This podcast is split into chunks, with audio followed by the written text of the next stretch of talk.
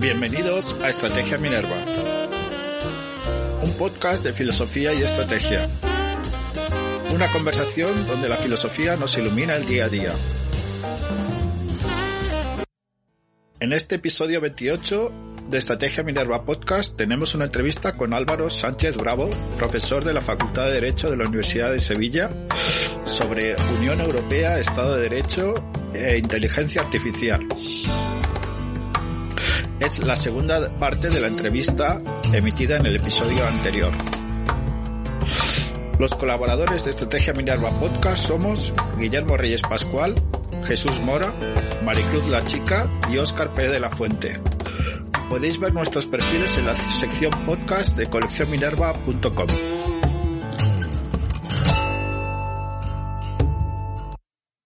Iniciamos así la segunda parte de la entrevista con Álvaro Sánchez Bravo. En un trabajo abordas la cuestión del Estado de Derecho en la Unión Europea. Eh, ¿Qué te parece la situación de Polonia y Hungría? ¿Cómo, ¿Cómo puede manejarse la situación con respecto al Estado de Derecho y la separación de poderes? Bien, bueno, podría resultar paradójico, ¿no? Que en lo que además se autodenomina conforme al Tratado de la Unión Europea, si uno ve el artículo 1 y por supuesto el preámbulo, la posición de motivo, llamémosle X, pues eh, los comillas constituyentes europeos hablan de que Europa se constituye como un espacio o el mayor espacio geográfico de libertad, seguridad, respeto a los derechos humanos basado en la democracia, el pluralismo, etcétera, etcétera, etcétera. sin embargo, desde hace unos años, y se ha acentuado en los últimos años, no por casualidad, ahora intentaremos ver por qué, hay una política contundente, pero en muchos casos ineficaz, y se insiste, y sobre todo, para muchos investigadores, cuando se acercan por primera vez, es sorprendente, como digo, reforzar el Estado de Derecho. Estoy dando los nombres de los documentos oficiales de la Unión. Proteger el Estado de Derecho. Dos años más tarde, reforzar el Estado de Derecho. Ahora estamos ya en el garantizar el Estado de Derecho. ¿Qué pasa en la Unión Europea? ¿No somos Estado democrático? ¿No se garantiza aquí a los ciudadanos sus derechos? Pues parece que no. E infelizmente los datos son tozudos. ¿Por qué? Porque eh, si vemos, por ejemplo, y acaba de salir mm, recientemente, el último informe de evaluación del Estado de Derecho en la Unión Europea es demoledor. Es demoledor. Ese informe se basa en cuatro eh, indicadores, que son los que al menos la Unión Europea sigue para sus propios Estados miembros. No hablemos ya de los indicadores para terceros países u otros, porque ya sabemos que, como hemos dicho antes, poderoso caballero don dinero depende de cómo son las relaciones comerciales, pues se pone especial énfasis en la defensa de los derechos humanos ¿eh? o no, y se toma en cuenta sistemas autoritarios o no. ¿eh? Eh, ya sabemos las intervenciones militares de, determinados países europeos o de la OTAN para ir a África o para ir a pequeños países de, de Asia en defensa de la democracia y los derechos humanos de sus ciudadanos. Estoy esperando que manden a los cascos azules pues a China, manden los cascos azules a Rusia o manden los cascos azules a otros países donde se respetan o se vulneran flagrantemente los derechos humanos. Bien, esos elementos, como manifestaba, son elecciones libres y democráticas, garantía de independencia judicial, pluralidad e independencia de los medios de comunicación y participación ciudadana. Bueno, pues cabe decir que aunque el documento que está ahí, y es bastante extenso, eh, es bastante objetivo, es bastante objetivo porque pone de manifiesto con nombres y apellidos, país por país, cuál es la situación. Y, por ejemplo, me planteabas Hungría y Polonia, que son los casos más conocidos, los que saltan más a los medios de comunicación, pero hay bastantes más, ¿no? Curiosamente, aquí se produce o pequeños países insulares que forman parte de la Unión recientemente, estoy pensando en Chipre y Malta, o países procedentes de la égira de los, del más llamado telón de, acero, de los países pertenecientes al denominado Pacto de Varsovia. Claro, la, situación de Polonia y Hungría es terrible porque mm, reinciden o vulneran todos los aspectos. Es decir, no garantizan sistemas democráticos de participación política porque el poder del partido gobernante. En muchos casos eh, tenemos, iba a decir unipersonal, bueno, en Polonia tuvimos el, caso de los hermanos gemelos, ¿no? ¿Eh? Una réplica de sí mismo, no sabía quién mandaba, ¿no? pero los dos mandaban en comandita. El caso de Orban en, en Hungría, ¿no? Bien, pues si se va al informe, efectivamente, han vulnerado, por supuesto, la participación política, se han convertido en un régimen que podemos calificar casi ruso, una emulación de, Putin o, antiguas repúblicas soviéticas convertidas en países independientes bajo un férreo control político contra la disidencia o simplemente contra los contrarios, ni siquiera disidentes, quien piense contrariamente a ellos, y están los informes de derechos humanos para constatarlo.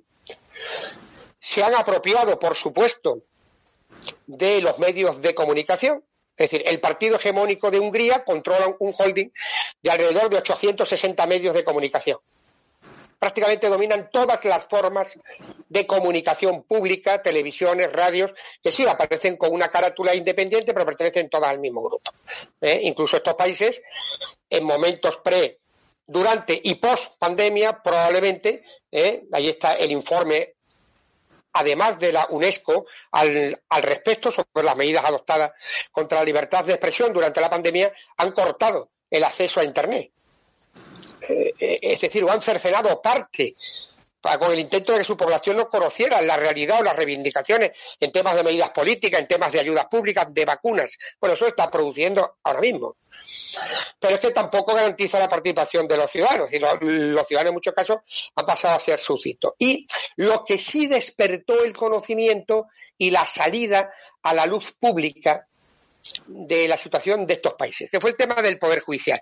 Tanto en Polonia como en Hungría se intentaron o se han ejecutado, aunque lógicamente hay sentencias del Tribunal de Justicia de la Unión Europea donde eh, se constata como el control absoluto del Poder Judicial. No solo en la elección, sino en el control del contenido de las actuaciones judiciales e incluso en la represión de las actividades de los jueces. ¿Eh? Polonia y Hungría han creado dos organismos que podríamos denominar, lógicamente se me entienda, entre comillas, una especie de autoinquisición judicial. ¿Eh? Es decir, se va, se va, a investigar a los jueces por qué dictan la sentencia. Lógicamente eso vulnera el máximo eh, y el mínimo vulnera cualquier intento de un poder judicial libre e independiente, como sabemos, es la base del Estado de Derecho. Pero como digo, no es lo único, ni son los únicos. Sabemos precisamente aquí en España el toque, afortunadamente recibido a tiempo, de determinadas tendencias de, reforma del, Consejo General del Poder Judicial y, bien, como, eh, por supuesto, aceptando, y hay que, por lo menos por mi parte, lo sostengo claramente que el sistema que hay en España de elección de los jueces pues no es el más correcto. Al menos para los sistemas democráticos habría algunas cosas que ajustar, sobre todo cuando nos estamos viendo metidos de nuevo, una vez más, en el cambalache de nombres, apoyos, ideologías, para lo que debería ser un órgano incluso de naturaleza técnica, que no político, del control de los jueces. ¿Qué se puede hacer? Bueno, la Unión Europea en el tratado no es casualidad, precisamente empieza el artículo 7, viene al principio, con el procedimiento del llamado artículo 7, que llevaría aparejada, por infracción de las normas graves del Estado de Derecho y la democracia, la expulsión de la Unión Europea. Claro, esto teóricamente es muy bonito, y si uno se lee el artículo 7, ¿eh? pues parece que, bueno, estos tíos a la calle. No es tan fácil. No es tan fácil. No es tan fácil porque además, en este caso, la Unión Europea que seguimos buscando nuestro lugar en el mundo, nuestro en esa geopolítica en la que yo hablaba, seguimos intentando tener un lugar preferente frente a las grandes potencias, al menos del, último siglo, eh, redefinidas ahora con la entrada de Rusia y China, pero bueno, Estados Unidos. Eh. Bueno, pues seguir, seguir siendo un, un, sitio importante. Lo hemos conseguido porque, lógicamente, cuando se plantea alguna de estas medidas, la estrategia oculta o la geoestrategia oculta dice cuidado con tocar a determinados países que son aliados en lo militar, ¿eh? por ejemplo, y que además vuelve a resurgir el viejo mito eh, falso de cuidado que viene el comunismo, ahora que vienen los rusos o vienen los chinos. ¿eh? Entonces son aliados. Resoluciones se han tomado, se han hecho procedimientos de advertencia tanto a Polonia como a Hungría y a otros países, hay que decirlo. Y la situación, si alguien tenía alguna duda, se ha producido con el debate, porque el espectáculo que hemos dado ha sido terrorífico en el mundo, de los llamados mm, euro, eurobonos de la pandemia, ¿no? Cuando Polonia y Hungría no solamente se permitieron la chulería de pasarse el Estado de Derecho por el forro, sino que además amenazaron y lo llevaron a ejecutar la unanimidad para la toma de decisiones para los fondos de recuperación europea. Claro, ¿esto qué ha hecho? Pues aquí hay que plantearse verdaderamente dos cuestiones. Una, si la Unión Europea no tiene que considerar que determinados criterios importantes sea necesario única y exclusivamente la unanimidad. Porque nos puede pasar como nos está pasando, que países que están flagrantemente aprovechándose de la Unión, además de su pertenencia a la Unión, están descascando las instituciones desde dentro, ¿eh? pues se pueden permitir poner en, jaque contra las cuerdas al resto de países que sí cumplen y sí intentan cumplir esos principios. Y por otro lado, lógicamente, no es nuevo. Contundencia, contundencia. Es decir, si realmente tiene que ejecutarse el, artículo 7, ejecútese. Pero claro, también hay que tener en cuenta una cuestión y hay que pensar en los ciudadanos de esos países. Porque muchas veces, castigando a esos gobiernos autocráticos, al final quien lo paga, ¿quién es? El pueblo. Y nos podemos encontrar con que determinadas sanciones que van contra los dirigentes los termina pagando el pueblo, que de esa manera están doblemente penalizadas, soportando a unos tiranos y además castigados por el apoyo exterior que tendría que garantizar. Es una cuestión muy compleja que no está resuelta.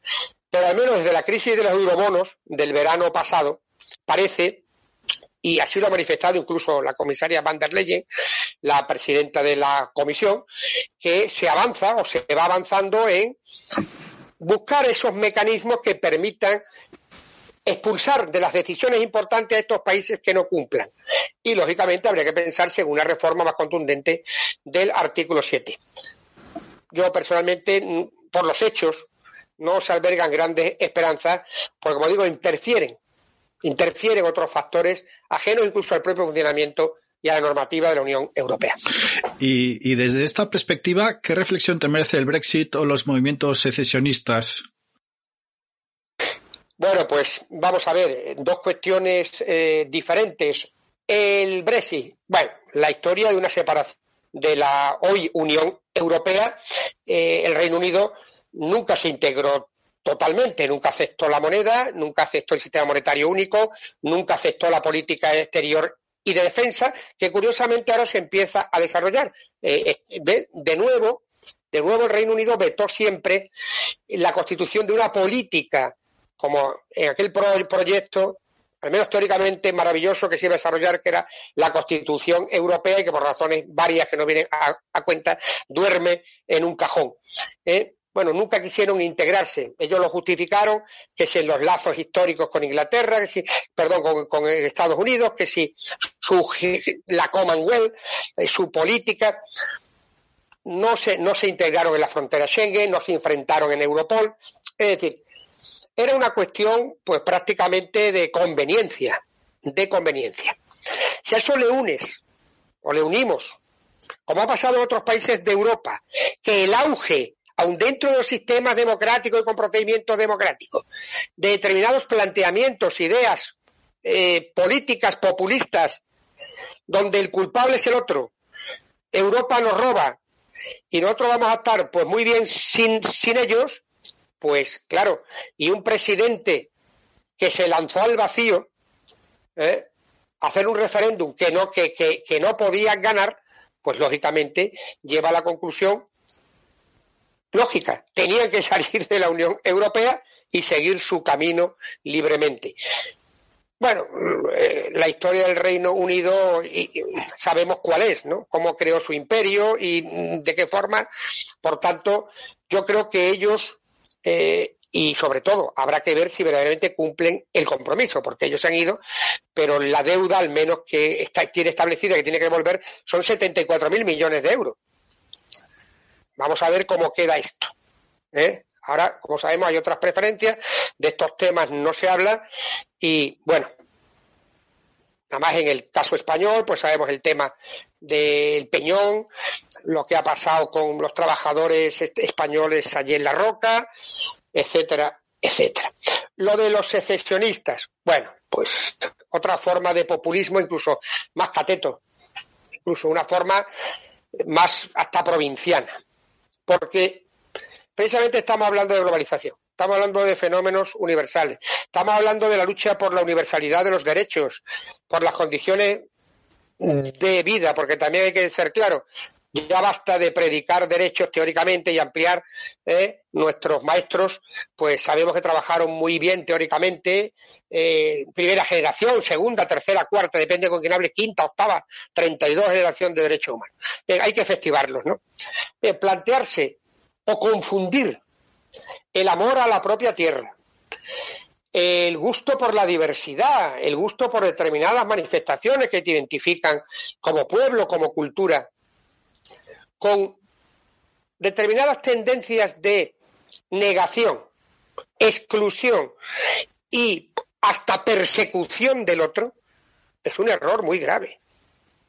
Es un error muy grave porque demuestra la catadura moral, intelectual, política de quien así actúa. Que generalmente, ¿eh? la, historia, como dice aquello, la historia nos absolverá o no, ¿eh? No esconden más que la propia incompetencia para gestionar sus propios espacios. Es decir, es el, eterno tema de casi de un racismo y de, una, de una xenofobia encubierta, en unos casos por motivos económicos, en otros casos por motivos históricos o en algunos casos incluso por motivos genéticos. No olvidemos que aquí el discurso de, de nuevo, ya no es Europa nos roba, como decía Elbrecht, España nos roba. Bien, habría que revisar ese planteamiento. No creo que en el, año 2021 ese planteamiento sea asumible porque además es, es, injusto y es falso. ¿Eh? O eh, nosotros tenemos derecho a una, a una independencia como nación porque tenemos, como yo a decir a un dirigente histórico, incluso de la transición, tenemos un RH diferente y eso determina pues una especie de, no sé si de superioridad física, moral, intelectual o de cualquier otro tipo. Bien, si hay una cosa que nos, de nuevo la tan cacareada pandemia, pero que es cierto, es que aquí os remamos todos en el mismo sentido, o aquí hacer la guerra para uno por su lado no va a conducir a nada. Como se dice coloquialmente, vamos a ser el ejército de Pancho Villa. Y además, desde el punto de vista jurídico, tampoco se pueden asumir algunos planteamientos que, incluso defendidos con fervor, nada contra, las democracias se caracterizan precisamente por el pensar diferente y eso es lo que enriquece el debate. Pero se están utilizando argumentos de derecho internacional, el derecho de independencia de los pueblos oprimidos, el derecho de autodeterminación, el derecho de descolonización, que lógicamente en el caso español no procede. Cambiando de tema, eh, uno de los campos de investigación que, que, también has tenido es el campo de la inteligencia artificial. Nos gustaría que nos explicaras cómo afectará al mercado de trabajo y en especial a la educación y al derecho, al mundo del derecho. Bueno, pues esa es una de las grandes incógnitas, ¿no? Es decir, ahora también es un nuevo para paradigma, podríamos decir, eh, son de estos, son de estos mantras que ahora están muy de moda, a ver cuánto dura, y todo es inteligencia artificial y todo las nuevas tecnologías, como ya pasó con los primeros computadores portátiles, como ha pasado con los primeros móviles, bueno, ahora estamos en la nueva, en la nueva dimensión digital que es la inteligencia artificial. Lógicamente, lo que sí parece cierto es que la inteligencia artificial viene para quedarse. Bien, pero el que venga para quedarse y yo aquí recuerdo siempre lo que me enseñó eh, mi maestro, el profesor Pérez Luño, catedrático de Filosofía del Derecho de la Universidad de Sevilla, mi maestro, cuando en una de sus primeras obras hablaba ni apocalípticos ni integrados. ¿Eh? Ni podemos pensar que estos nuevos avances tecnológicos van a acabar con nuestro sistema civilizatorio y que vamos a un mundo de cibor y vamos a ser aducidos por platillos volantes que nos inyectarán chip, ¿no? Bueno, aquí en España sabemos que algún famoso cantante y no tan famoso sostiene la idea de que la vacuna lleva un microchip que, eh, el señor eh, dueño de Microsoft, ¿no? Bill Gates y señora, nos van a colocar para dominar a todo el planeta. Pero bueno, aparte de la anécdota, no deja de ser sorprendente que, estas teorías de la conspiración pues siguen existiendo. Para el derecho y para los otros sectores, como has dicho, para el trabajo, para otras manifestaciones. Bueno, quizás como otros avances tecnológicos, tendremos que replantearnos cómo se van a producir esas relaciones. Porque no olvidemos que la verdadera inteligencia artificial, como se está trabajando incluso jurídicamente para su normación, uno de los elementos imprescindibles es que tiene que estar siempre bajo supervisión humana. Esa idea de que la máquina aprende, se independiza y hace lo que le da la gana y va contra, contra el hombre, no tiene sentido. Esto yo lo había dicho en, las los tres famosos aforismos o las tres famosas mm, eh, aporías de Asimov, ¿no? Él, planteaba sobre la historia de los robots ya en los años 70. Este tema no es nuevo. Probablemente pues pueda bien articulada constituirse en una herramienta que pueda ayudar en los entornos legislativos, dada su, su fuerte capacidad técnica, que nos permita ayudar a que los procesos, por ejemplo, laborales más penosos puedan ser realizados descargando a las personas de determinadas tareas que todavía son desagradables, penosas, como decía, eh, frustrantes, incluso psicológicamente más mecánicas y que, comillas, las máquinas puedan desarrollarlo. Pero siempre partiendo de unos principios que hacen que la inteligencia artificial esté al servicio de, y no también, porque esto también puede parecer ciencia ficción, de momento no lo sabemos, acabar con una nueva dinastía de seres tecnológicos que consigan tener capacidad por sí mismos, que, tengan capacidad de autogenerarse y que acabaran en un hipotético film de terror con la ciencia humana en el futuro. En este momento se está desarrollando estas ideas y, como digo, el principio básico, al menos de las normativas más avanzadas a nivel mundial, todas coinciden en ese punto. Supervisión humana. De momento, detrás dicho coloquialmente, detrás de todo procedimiento, de todo acto de inteligencia artificial hay un algoritmo y ese algoritmo ha tenido que ser diseñado por alguien. Nosotros decidiremos qué capacidad tiene ese algoritmo para hacer qué, porque hay que decirlo, algunas pruebas que se han hecho, y ahí hay estudios de universidades norteamericanas, quiero recordar la de Columbia, incluso en la Unión Europea como determinadas aplicaciones o modelajes de inteligencia artificial, por ejemplo, han demostrado que dependiendo del programador o de quien haga el algoritmo, o de las intenciones de cómo se diseña el algoritmo, pues en las pruebas que se han hecho, pues, y cito algunos ejemplos que se pueden consultar, pues han sido claramente segregacionistas o racistas o xenófobos, ¿no? Determinadas personas de determinado origen racial, automáticamente el sistema los detectaba, sobre todo en sistemas de vigilancia y seguridad pública, como posibles delincuentes. si colocamos una cámara generalista en una calle, pues este sistema de inteligencia artificial al 80% de personas, por ejemplo negros o asiáticos, los en una primera preselección los apuntaba como posibles, frente a un 10% de personas de raza blanca.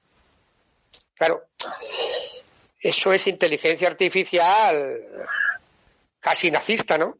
Entonces tendremos que evitar precisamente y definir esos contornos. No creo que, como también sostienen los, algunos apocalípticos, bueno, la inteligencia artificial vaya a eliminar las masas proletarias, utilizando la terminología marxista, ¿eh? Y entonces o que acabemos como los ludistas ingleses, ¿no? Que destruían las máquinas pensando que al destruir las máquinas seguían manteniendo sus puestos de trabajo manuales sin tener conciencia de que esa actitud los, mantenía pues en el oprobio, en la marginación, en la explotación, contribuían a la plusvalía y los hacían la clase maldita de la historia. Em, hablando un poco de la inteligencia artificial, eh, yo quería yo quería preguntarte en qué en qué valores se cimenta el uso de la, de la inteligencia artificial en la actualidad y si es respetuoso eh, son tres preguntas. Primero, ¿en qué valores se cimenta el uso de la inteligencia artificial en la actualidad? Segundo, si ese uso es respetuoso con los derechos fundamentales. Y tercero, si la inteligencia artificial es una aliada o una enemiga de la autonomía humana. Vale. Bueno, mira. Eh, como he referido anteriormente, un poco así de pasada, los, podemos decir, las consideraciones jurídicas más avanzadas que se están haciendo, por un lado, en la Unión Europea, que incluso se creó un grupo de expertos sobre la materia, eh, precisamente se parte de la idea de que no sirve cualquier tipo de inteligencia artificial. Pero esto no es nuevo. No significa aceptar asépticamente los efectos positivos y negativos de la tecnología. De nuevo, ni apocalípticos, el mundo se va a acabar, ni integrados. Todo lo tecnológico es moderno. También era tecnológica la bomba atómica y fija, vamos a fijarnos en la que se ha liado. ¿eh? Bueno. Efectivamente, la normación o el intento de normación, tenemos en cuenta que estamos en una situación tecnológica volátil. Lo que podamos regular hoy, pasado mañana se lo han saltado. Pero los procesos legislativos siguen siendo sistemas tradicionales. Tardamos mucho tiempo en llegar a esa regulación. Lo que sí está claro es que tiene que existir unos determinados valores compartidos. ¿eh? Uno de ellos es el respeto, lógicamente, a los derechos fundamentales, como he señalado anteriormente. Es decir, que ni en el diseño, ni en la aplicación, ni en la implementación de sistemas o protocolos o mecanismos total o parcialmente basados en inteligencia artificial, se pueden saltar de manera directa o indirecta los derechos fundamentales de los ciudadanos. Es decir, no puede haber el uso de determinados algoritmos que de una manera genere desigualdad o genere segregación o genere mm, diferencia entre hombres y mujeres eh, o que viole los derechos de los menores o de los mayores Bien, ¿eso cómo se ha cimentado? Bien, pues en una serie de valores jurídicos y técnicos que, por citar algunos, por ejemplo, primero, supervisión humana, lo que he manifestado antes. Tiene que haber siempre, incluso en la implementación de esas técnicas, un momento, podemos decir, un botón del terror. Es decir, los algoritmos se tienen que diseñar de tal manera que si vemos que, comillas, se vuelve loco y empieza a pensar por sí mismo todo esto encomillado y hacer, joder, hacer daño a la gente o, enseñar problemas que puedan hacer daño, un botón del pánico, ¡pum! Aprieto y se apaga. Ese sistema se desconecta. Y ya, ya evaluaremos qué es lo que ha pasado. Por tanto, esa supervisión humana es absolutamente fundamental, el alfa y el omega. Y como digo, conectado con ese respeto a los derechos fundamentales. Luego existen otros principios, como por ejemplo el diseño de esa, eh, la implementación desde el diseño. Es decir, esto es una llamada de atención a los investigadores, a los desarrolladores, a los supervisores, pensando también en las grandes empresas multinacionales. Pensemos que esto al final está dominado por cuatro grupos y cuatro grupos que son empresas particulares. Es decir, hablamos de estas cosas y parece que, no, no, eso, es uno de los problemas precisamente que ha habido ahí ahora con la pandemia y con la desinformación. Que cuando hemos intentado tomar las medidas contra la desinformación, nos hemos dado, cuenta que los que mandan aquí la información global son cuatro. Facebook, Google, Twitter, WhatsApp, incluso muchos de ellos son, tres o cuatro son del mismo. Con lo cual, al final, hay dos o tres personas físicas, literalmente, que controlan la comunicación mundial. Bueno, pues se ha intentado, se intenta, precisamente que toda esa cadena, que nadie pueda escudarse, no es que todo un ingeniero loco que yo tenía en un laboratorio y nadie lo controló. Pues mire usted, tiene que controlarlo evidentemente, tiene que incorporar ese principio. El principio, por supuesto, de la responsabilidad. ¿Ve? Eh, uno de los últimos documentos que se ha avanzado en la Unión Europea, eh, que acaba de, pasar las informaciones de los parlamentarios en Estrasburgo, ha sido el documento de propiedad intelectual e inteligencia artificial. ¿Qué va a pasar con la propiedad intelectual? Claro, si son sistemas que aprenden, pero aprenden con base en algo previo. Porque si yo no creo un algoritmo, yo no, yo no desarrollo un sistema de inteligencia artificial. Tiene que haber alguien ahí. Bueno, pues esa ciencia de responsabilidad también tiene que, también tiene que estar, ¿no? Por tanto, esa conexión con los derechos fundamentales es imprescindible. ¿La inteligencia artificial es una aliada o una enemiga? Pues quizás lo que nos estamos planteando no está desarrollada e implementada suficientemente.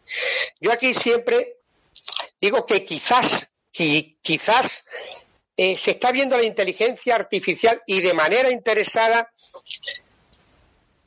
para buscar apoyos, probablemente, pero bueno, también pasó cuando empezamos a trabajar el tema de la protección de datos, que nadie lo veía, ¿no? Yo recuerdo cuando incluso modestamente, mi tesis doctoral en el año 96 fue sobre protección de datos en la Unión Europea. Y yo recuerdo que hace un tío de filosofía del derecho hablando de la Unión Europea de protección de datos, que tiene que ver los ordenadores con el derecho. Bueno, pues ahora todo el mundo, todo el mundo sabe de protección de datos, se hacen cursos de, de data protection, consultor, eso es súper, es súper, es súper chic, ¿no? Big. Si tú no sabes nada de eso, eres como un, bueno, pues evidentemente ahí se manifiesta cómo ha ido evolucionando las cosas y todo llega a su término. Pero lo que sí yo veo y lo que se percibe es que quizás por esa rapidez tecnológica y esos beneficios inmediatos se está generando, creo que interesadamente, por estas grandes operadoras, guion manipuladoras mundiales, una cierta visión solo positiva de la inteligencia artificial. Y está vinculado, por ejemplo, a la domótica, ¿no? Ahora todo el mundo, lo estoy hablando con un amigo, bueno, eufórico, ¿no? Pues tengo en mi casa todo Alexa. Alexa, abre la puerta. Alexa, enciende la luz. Alexa, pon el fútbol. Y la verdad es que la cara era de absoluta satisfacción, ¿no? Bueno, o, las neveras que van a saber a través de inteligencia artificial lo que tengo adentro cuando caduca el yogur y me van a hacer la compra. ¿eh? Y a su vez me van a hacer el cargo en el banco. Con lo cual yo, pues no, no lo sé también habrá que ver el riesgo de ser convertirnos en seres inanes, ¿no? Porque si yo llego a mi casa y no tengo ni que tocar el, el interruptor de la luz, joder, un poco aburrido, ¿no? Al menos para mi perspectiva. ¿eh? Solamente para concluir y no extenderme mucho, voy a citar, se acaba de, eh, precisamente en el Reino Unido, brillantísimo, un informe del Parlamento británico sobre el tema de desinformación y sobre determinados avances tecnológicos que están pasando, ¿no? Y hay una, de las conclusiones es demoledora, ¿no? Porque lo cita literalmente. Llega a afirmar como Facebook es el gran gángster, lo dice así, de los sistemas de comunicación mundial. Tanto es así que llegó hasta, hasta que Australia los amenazó si no cumplían determinadas normas de protección de datos y determinados usos de la inteligencia artificial vinculada al uso de los datos para fines comerciales. No nos olvidemos que esta gente vive de la toda esa publicidad que parece que es gratis, no. Nosotros no pagamos con dinero, como parece que es lo obvio. Pagamos con nuestra privacidad, con nuestros datos. ¿Qué hicieron estas grandes multinacionales? Cortaron durante varios días Internet y los contenidos de Facebook en Australia y han tenido que llegar a un acuerdo.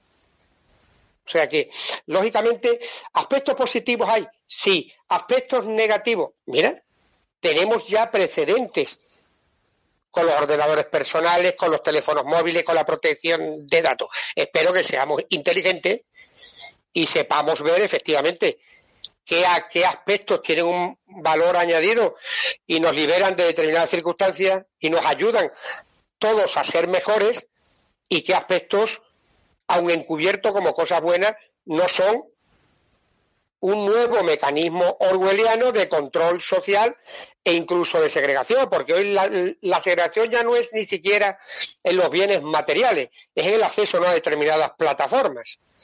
Si tú no eh, sales a la calle y, y, no has visto una serie tal de Netflix, parece que eres un ciudadano de segunda categoría. ¿Cómo? ¿Que tú no tienes Netflix? No, no me lo puedo creer. Pues tú no te enteras de la realidad. A lo mejor sí y a lo mejor no.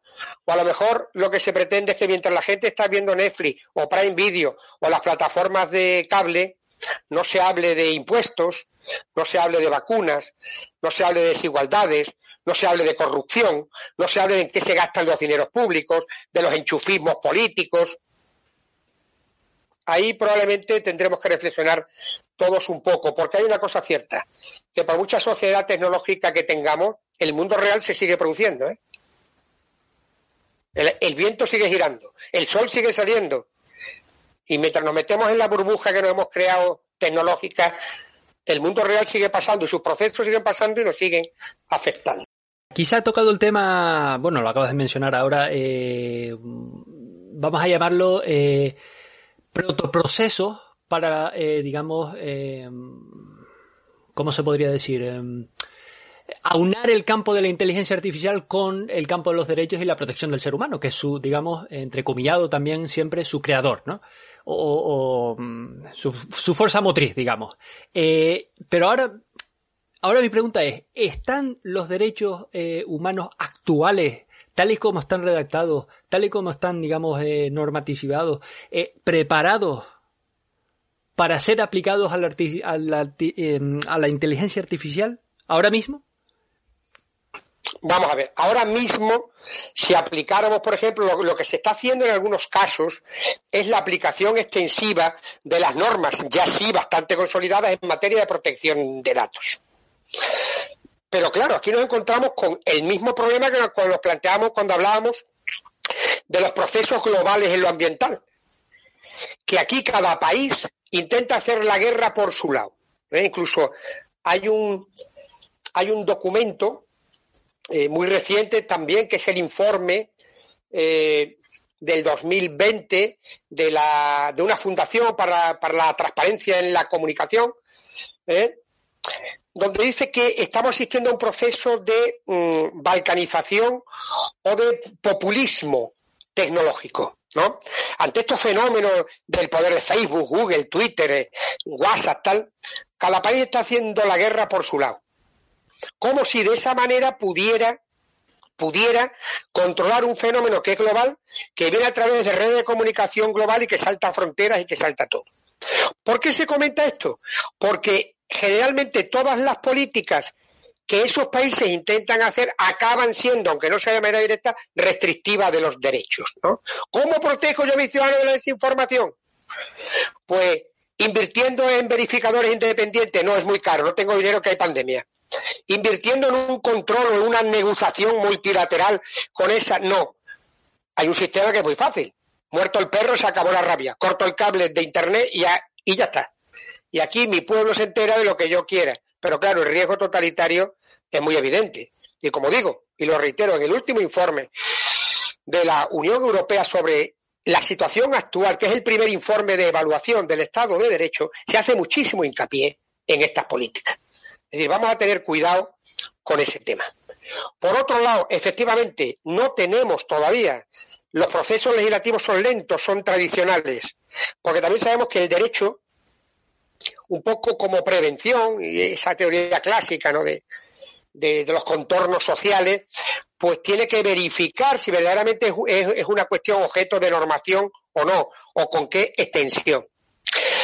Claro, nos podíamos poner a legislar casi al minuto, pero como pasaba en otras cuestiones anteriores también con lo ambiental, la tecnología cambia, eh, es decir, se estima que cada tres años, entre tres y cinco años, los procesos tecnológicos cambian las sociedades y los impactos en algunos sectores como 100 años anteriores. Claro, el desarrollo de la microinformática y el desarrollo de los medios de comunicación inalámbricos Mm, yo que ya tengo una edad ciertamente considerable, por ejemplo, se ve en la facultad. Todos los, alumnos, que son todos chavales entre 18 y 23 o 24 años, piensan que siempre existió el móvil. Piensan que siempre hubo televisiones. Piensan que siempre hubo teléfono. Yo recuerdo cuando era pequeño el impacto que me causó ver la primera televisión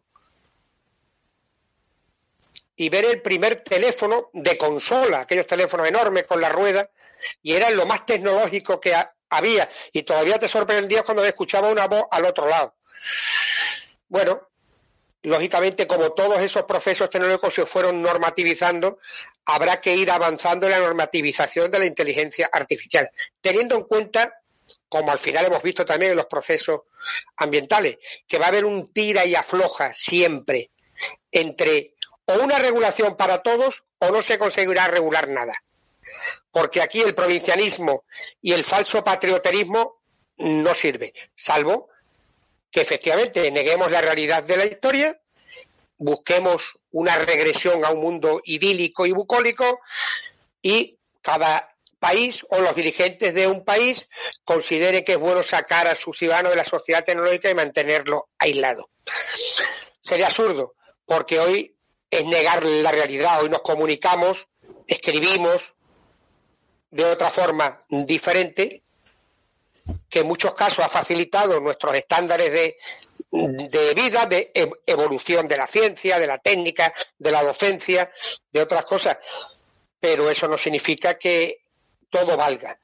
La evolución tecnológica nos irá dando las pautas. Lo que sí es verdad es que hay que estar atentos y pensarse que habrá que legislar de una manera más rápida a la que estamos acostumbrados. Pues siguiendo con el hilo de la evolución, digamos, exponencial de las tecnologías, es decir, eh, dentro de cinco años la tecnología de ahora será obsoleta y dentro de tres, pues la de dentro de cinco, etcétera, etcétera. Eh, la evolución es exponencial. Em, se puede dar el caso, y no solo es una suposición teórica, sino que puede que ya se haya dado el caso práctico de que la inteligencia artificial sea capaz de evolucionar por sí misma de, eh, digamos, em, no soltar sus lazos con su programador, pero sí estar un paso por delante de su programador. Se puede dar el caso, no solo teórico, sino también práctico. Si esto fuese cierto y, digamos, se, digamos, habría carta blanca en dejar que la, la inteligencia artificial, digamos, se evolucionase por sí misma, nos podríamos encontrar ante una inteligencia que fue una inteligencia más de las que ya hay en la naturaleza y que la inteligencia artificial digamos sea parte eh, no lo quiero decir así pero eh, de la fauna igual que nosotros también formamos parte digamos del medio ambiente. vamos a ver. Como he dicho anteriormente al menos teóricamente los principios que se están implementando y sobre los que están funcionando las bases de investigación y las bases de desarrollo tecnológico de la inteligencia artificial, ese principio es irrenunciable. El principio de la, dependencia humana en la creación de los programas de inteligencia artificial y ese control no solamente en la creación sino en el desarrollo. ¿eh? Es decir, lo que sí se ha constatado en los experimentos científicos es que determinadas aplicaciones de inteligencia artificial, incluso diseñadas con buena fe, pueden dar resultados e-, extemporáneos. Es decir, afortunadamente, el control sobre el diseño de esos algoritmos ha permitido eliminarlos para que no generen efectos sobre los derechos de los ciudadanos. ¿Vale? Bien, de momento esa es la situación actual. Que se puede dar una inteligencia artificial que se autodetermine, vamos a utilizar la palabra de sus creadores, y tenga vidas propias.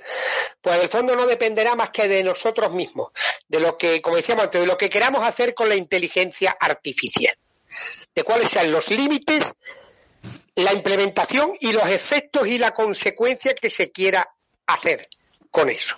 Esto es como cuando dicen, bueno, vamos a ver, todos los años mueren, y es verdad, no sé cuántos millones de personas por accidente de tráfico, ¿no? Bueno, pues vamos a acabar con los coches y nos compramos un burrito un caballo y volvemos. Entonces era difícil, te cae un caballo, partirte la cabeza. No, no se trata de eso. ¿Cómo se ha ido evolucionando? Evidentemente educando a los conductores, haciendo responsables a los conductores y a su vez con mecanismos técnicos que permiten una seguridad activa y pasiva de los vehículos. Bueno, pues llevemos esto a la inteligencia artificial. Lógicamente estamos hablando siempre del, derecho, estamos hablando de los desarrolladores, pero ¿y los ciudadanos y los destinatarios? Porque quizás aquí sí hay una gran asignatura pendiente, ¿no? Es decir, no digo yo que uno se compre un móvil y tenga que hacer un cursillo, pero sí hay determinados casos en los que, hombre, hay que explicarle a la gente las potencialidades positivas o negativas de un móvil. ¿eh? Es decir, también lo, hablamos en la facultad. Fulanito conoce a Menganita, se enamoran, se quieren mucho, se hacen cibernovios. Del cibernovio se pasa al cibersexo, porque hoy con un, con un móvil tienes cobertura planetaria. Y tú te quieres mucho, pero lógicamente te peleas. Pero eso ha quedado grabado y en venganza lo pasas por WhatsApp. Y se entera todo el mundo. Incluso cuando se hacen medidas policiales y judiciales, Sí, suprímase, suprímase de dónde. Si yo vivo en Nueva Zelanda y un colega me lo ha mandado, yo lo tengo guardado en mi, en mi móvil. Ninguna orden de un juez de España ni de Europa me, me puede decir que yo no visione ese mensaje y lo reenvíe.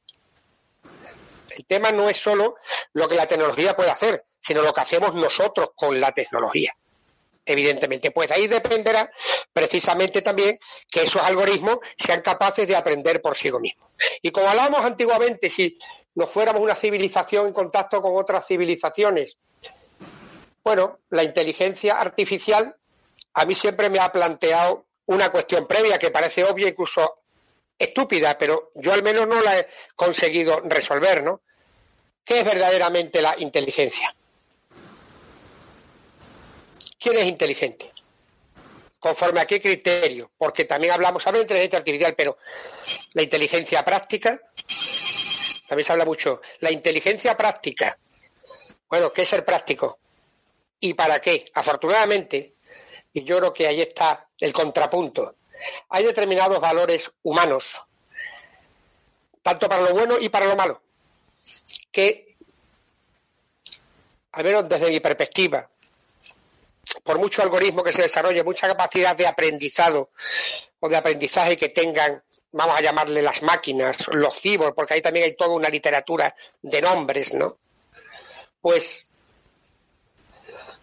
no van a conseguir, no van a conseguir suplantar los sentimientos humanos, las ideas como la solidaridad, el amor, el desamor, el odio, la caridad, al menos teóricamente no pueden, hoy no van a ser, no sabemos en el futuro, claro, estamos hablando, dentro de dos mil años, pues a saber lo que habrá. Pero yo al menos tengo esa esperanza. Es decir, que los valores humanos fundamentales que son la base y que son interculturales, porque puedes ir donde quieras del mundo y esos sentimientos es lo que hace que las personas vivamos agregadamente. El respeto, aunque haya gente que no lo respeta, pero afortunadamente la excepción no es el mundo, ¿no? ¿Eh? Pues que sigan teniendo esa dependencia de los sentimientos humanos que ninguna máquina pueda desarrollar. Pero como digo, estamos hablando de ciencia ficción y a lo mejor dentro de dos mil años, pues los que habiten este planeta, si todavía existe, pues estarán. Yo he habido algunos casos, por ejemplo, para terminar, eh, los famosos cibor con forma humana en Japón, ¿no? Que son muñecas de compañía, ¿eh?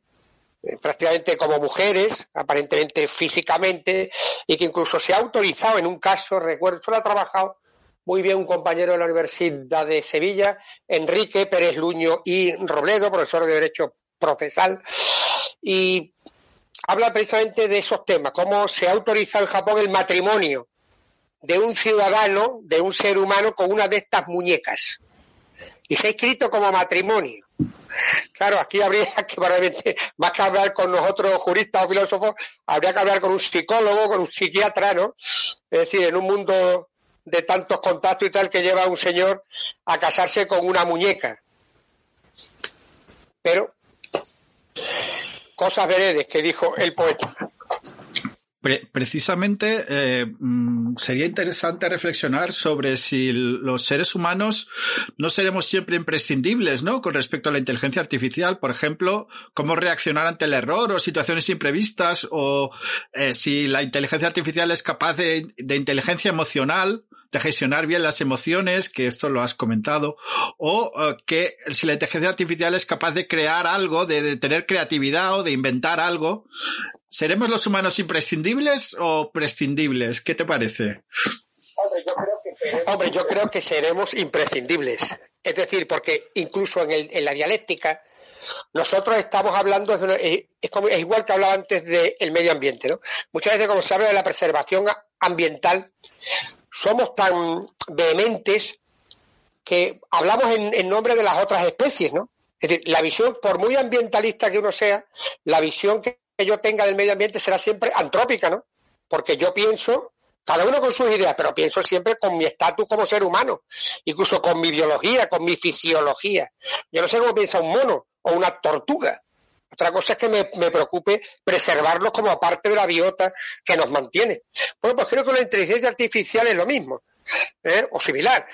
Es decir, ¿va a haber algún momento en el que la inteligencia artificial elimine a la existencia en la Tierra? Yo creo que no. Y vuelve a existir en el principio. Si articulamos bien el principio, y ahí parece que hay consenso, ¿eh? de la origen, dependencia y control humano, esa inteligencia artificial hará en nuestro beneficio o incluso cuando nos equivoquemos en nuestra desgracia, lo que nosotros queramos que hagamos y las soluciones vendrán dadas por los seres humanos que las implementaron. Lógicamente aquí se está discutiendo mucho cuál es el nivel o el punto de no retorno de esa inteligencia artificial, porque al menos teóricamente se dice, la inteligencia artificial no es porque aprende de sí mismo. Bien, pero para aprender de sí mismo, ¿eh? esto, ya, esto ya se hizo antiguamente. Es una tecnología más evolucionada, pero que parte de unos criterios técnicos como eran los famosos tesauros de los años 80 o los sistemas de bases de datos compartidas. Es decir, lo que hace la inteligencia artificial es buscar de una manera mucho más rápida y de una manera mucho más amplia todos los aspectos incidentales que hacen Ahora mismo, pues parece que yo busco en Google, se abren 50 páginas, esa página me lleva a otra, esa otra a otra.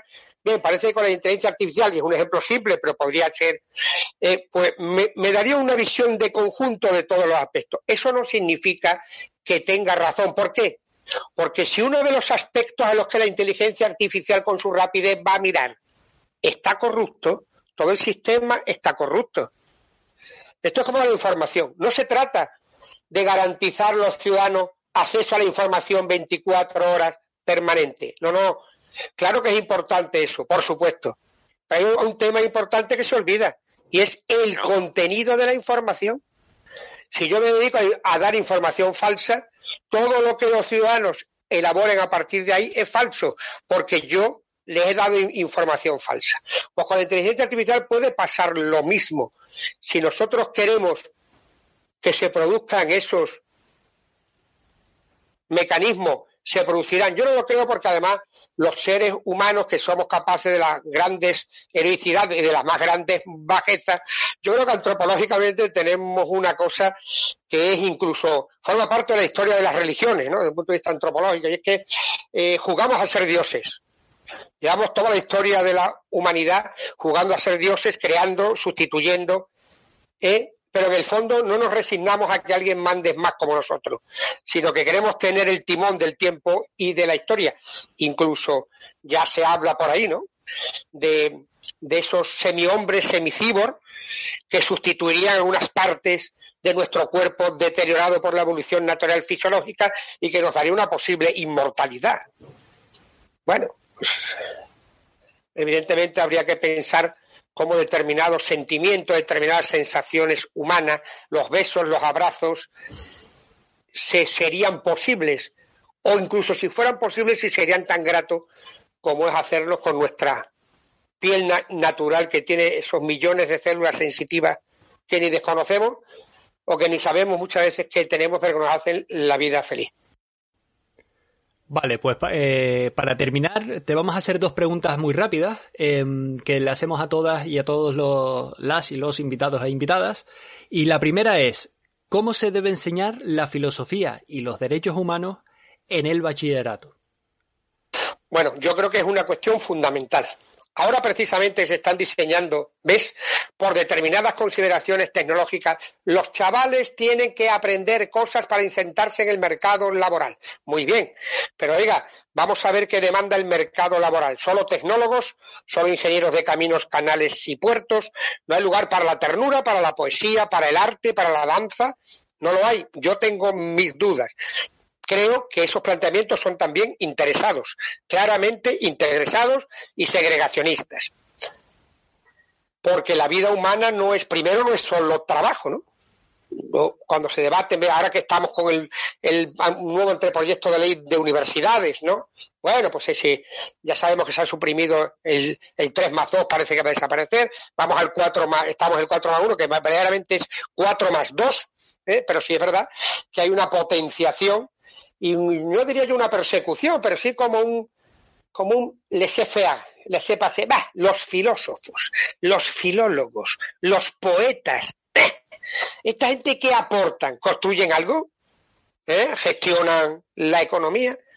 Bueno, de esos históricamente tenemos muchos y ahí la historia nos ha enseñado que se han equivocado mucho y han provocado grandes catástrofes.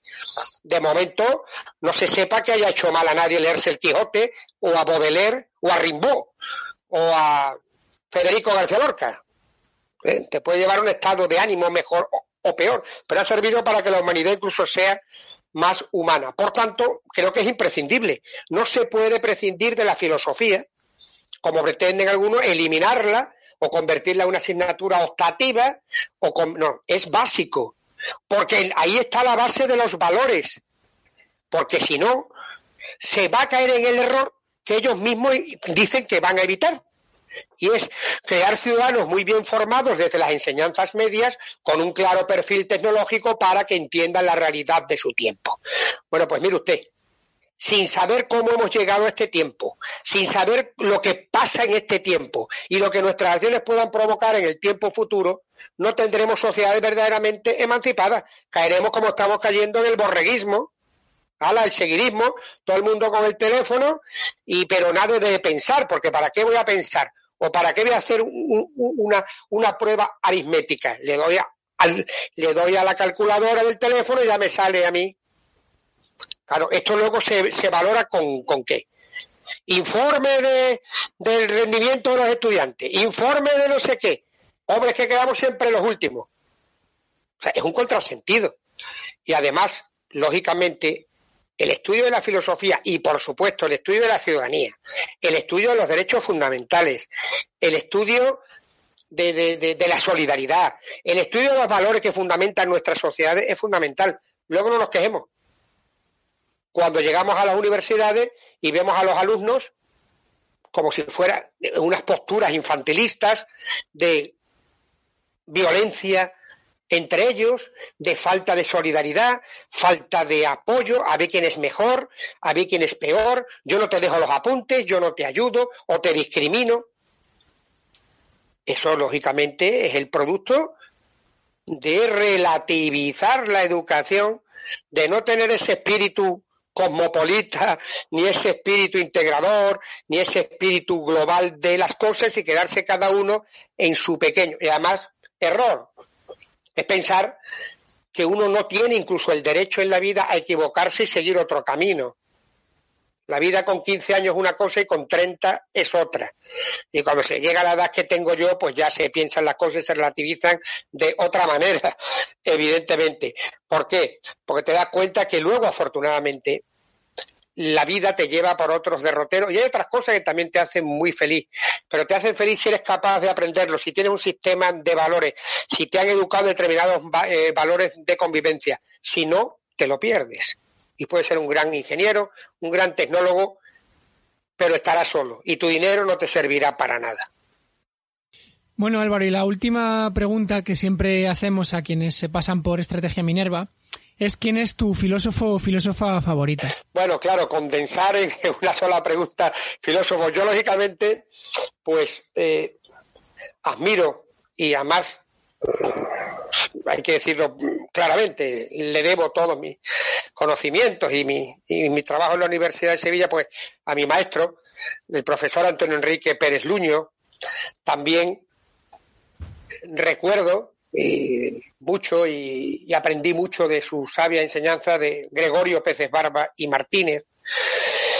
Y quizás de los antiguos, quizás porque ahora estoy volviendo a releerlo y, y ha quedado un poco en la nebulosa, y también quizás por su evolución personal, curiosamente, ¿no?